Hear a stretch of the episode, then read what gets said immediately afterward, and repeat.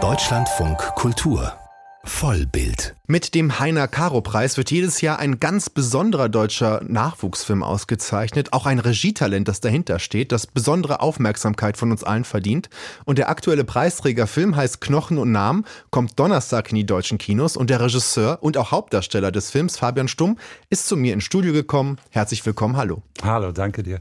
Knochen und Namen handelt erstmal von einem Paar, Jonathan und Boris. Der eine ist ein Autor, der andere ein Schauspieler. Gerade ist da so ein bisschen diese Beziehungskrise da, von der sie sich, glaube ich, gar nicht so leicht erholen können. Ausgelöst wird alles durch eine Rolle, die Boris annimmt. Wir hören mal rein. Die entscheidet es einfach so. Na ja, klar, ist ja ihr Film. Wenn dir das wichtig ist, dann müssen wir uns da irgendwie einig werden. Wie? Und die sagt dann, es ist mir wichtig, dass du deinen Schwanz in Nahaufnahme zeigst und dann wird das so gemacht, oder wie? Nee, ja. Nee, aber jetzt steht das halt so im Buch und ja, erzählt ja auch irgendwie was. Was denn?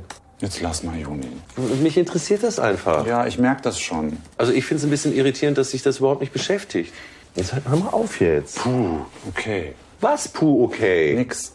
Ja, was puh, okay. Also wo ist denn die Beziehung der beiden? Wie würden Sie das beschreiben? Gute Frage.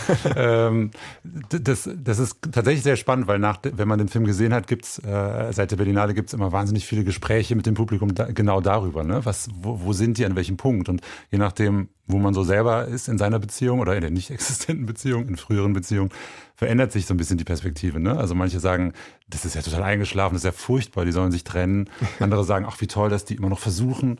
Äh, und ich glaube, ich persönlich stehe da so ein bisschen in der Mitte. Ich ja. glaube schon, dass die noch Potenzial haben, aber ich sehe schon auch, dass da einiges eingeschlummert ist. Ja, aber wie entsteht denn beim Schreiben des Drehbuchs so ein Pärchen? Es gibt eine Szene, wo Jonathan ins Radio geht und dann wird mhm. er gefragt, ob seine Bücher persönlich, aber nicht autobiografisch sind. Wie ist das denn bei dem Film Knochen und Namen? Ist er persönlich, aber nicht autobiografisch oder doch autobiografisch? Das würde ich tatsächlich auch so beschreiben. Ja, der ist sehr persönlich und sehr wenig Dinge äh, darin sind autobiografisch. Ich würde sagen, wenn überhaupt sind das sind die autobiografischen Elemente von anderen Leuten geklaut, von FreundInnen oder von aus meiner Familie. Also wahrscheinlich mm, habe ich am ehesten Gemeinsamkeit mit dem kleinen Kind, mit dem Mädchen, das da ja. beim Klauen erwischt wird und so. Das sind so Sachen, die ich ähnlich erlebt habe und äh, umgesetzt habe als Kind. Und diese ganzen erwachsenen Beziehungssachen sind eher ich würde sagen, sind entstanden aus Gedanken über diese Themen, ne? also über, über frühere Beziehungen, Themen, die mich beschäftigt haben, vielleicht auch belastet haben oder äh, an denen ich selber nicht so weiterkam. Und daraus entstand dann tatsächlich dieses Buch mit mhm. diesen ganzen Konstrukten. Mhm. Bleiben wir noch bei dem Pärchen und bei dem Ausschnitt, den mhm. wir gerade gehört haben, weil da ist ja der Grundimpuls erstmal so eine Eifersucht. Und mhm. ich glaube, das Interessante an den beiden ist, dass das beides Künstler sind und ja. das, die Szene ist ja recht am Anfang. Ja. Und dann gehen beide einen sehr spannenden Weg, indem sie sich mit dieser Eifersucht und der Idee eines Beziehungsendes, so würde ich es formulieren, mhm. auseinandersetzen müssen.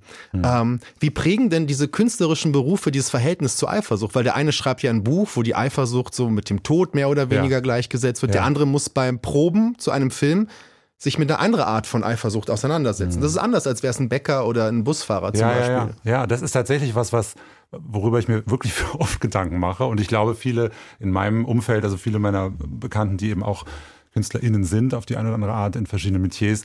Ich finde schon, dass das ein Thema ist. Ne? Also wo zieht man die Grenze? Also wie, inwieweit, wo schwappt dieser Beruf mit rein? Und wie kann man mh, hm, da so einen, so einen guten, gesunden Zwischenweg finden? Also ich merke, je älter ich werde, äh, wird das schon größer, diese Sehnsucht nach einer klareren Trennung vielleicht, weil ich das nicht immer so wahnsinnig angenehm finde, ne, dass man alles mit nach Hause nimmt. Und ich gebe zu, in früheren Beziehungen war das auf jeden Fall auch ein Thema, mhm. so, dass man eben gemerkt hat, uff, kann das jetzt nicht mal irgendwie äh, äh, man kann es halt nicht im Büro liegen lassen. So, mhm.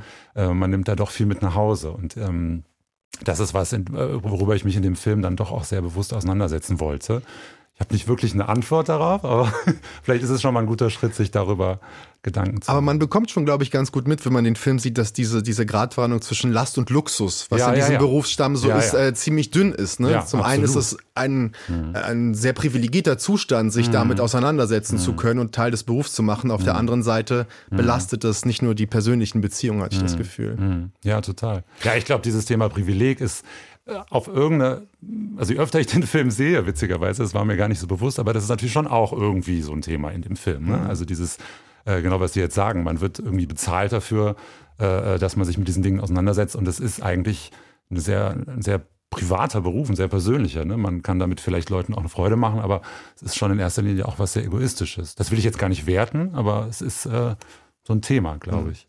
Es gibt noch ein anderes Figurenpaar, ähm, das die beiden Männer so ein bisschen spiegelt, hatte ich den Eindruck. Also mhm. Jonathans Schwester und ihre Tochter Josie. Ja. Ähm, das ist auch eine spannende Beziehung zwischen den beiden. Ne? Josie, könnte man sagen, als Kind ähm, hat gerade Probleme. Sie klaut. Am Anfang macht sie auch so ziemlich grenzwertige Telefonstreiche. Mhm. Ihre Mutter wiederum ist alleinerziehend. Man merkt, da sucht auch jemand nach seinem mhm. Platz. Ähm, mhm.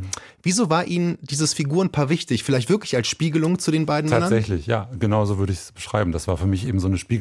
So dieses Kind, das äh, auf eine Art ein bisschen unbehütet äh, auch das wertfrei, aber so ein bisschen, die ist so ein bisschen so eine lonesome, so eine lonesome Cowgirl äh, und beobachtet die Erwachsenenwelt sehr genau und versucht das halt auf ihre kindliche Art vielleicht so ein bisschen selber umzusetzen und nachzuspielen und auszutesten, wo sind denn da jetzt eigentlich die Grenzen und je älter ich werde, was darf ich dann noch und was nicht.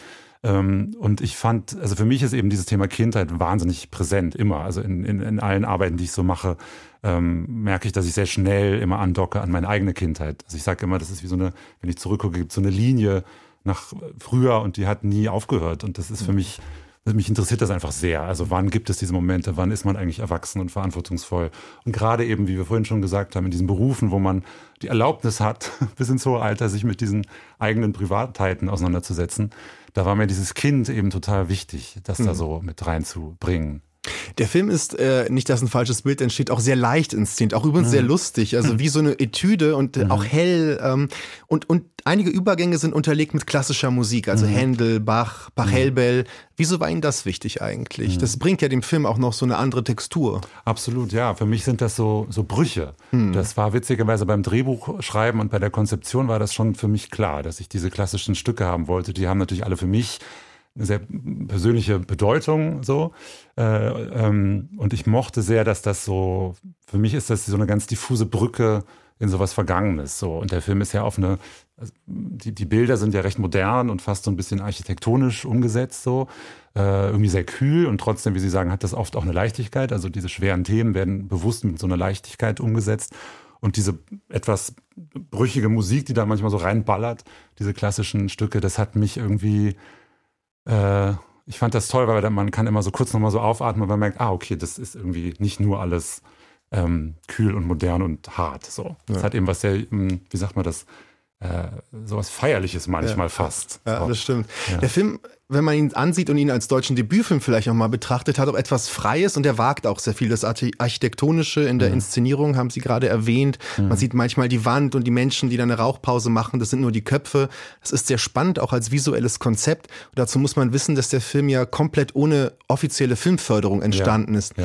Inwiefern ist so der Umstand, ich habe kein offizielles Filmfördergeld, zum einen Hemmnis, auf der anderen Seite vielleicht auch eine Art von Freiheit, dass mhm. ich dann eben das mache, wie ich es möchte. Ja, tatsächlich, das, das war genau das. Also meine Co-Produzentin Nicola Heim, mit der ich sehr eng zusammenarbeite, wir kennen uns sehr, sehr lange schon, seit über 20 Jahren die äh, auch meine Regieassistentin ist, die auch in dem Film mitspielt, auch witzigerweise auch die Rolle einer Regieassistentin. Also wir haben uns da sehr früh bewusst für entschieden tatsächlich, weil wir eben ähm, vorher auch die Wege mal ausprobiert haben, für andere Projekte offizielle Förderung zu bekommen.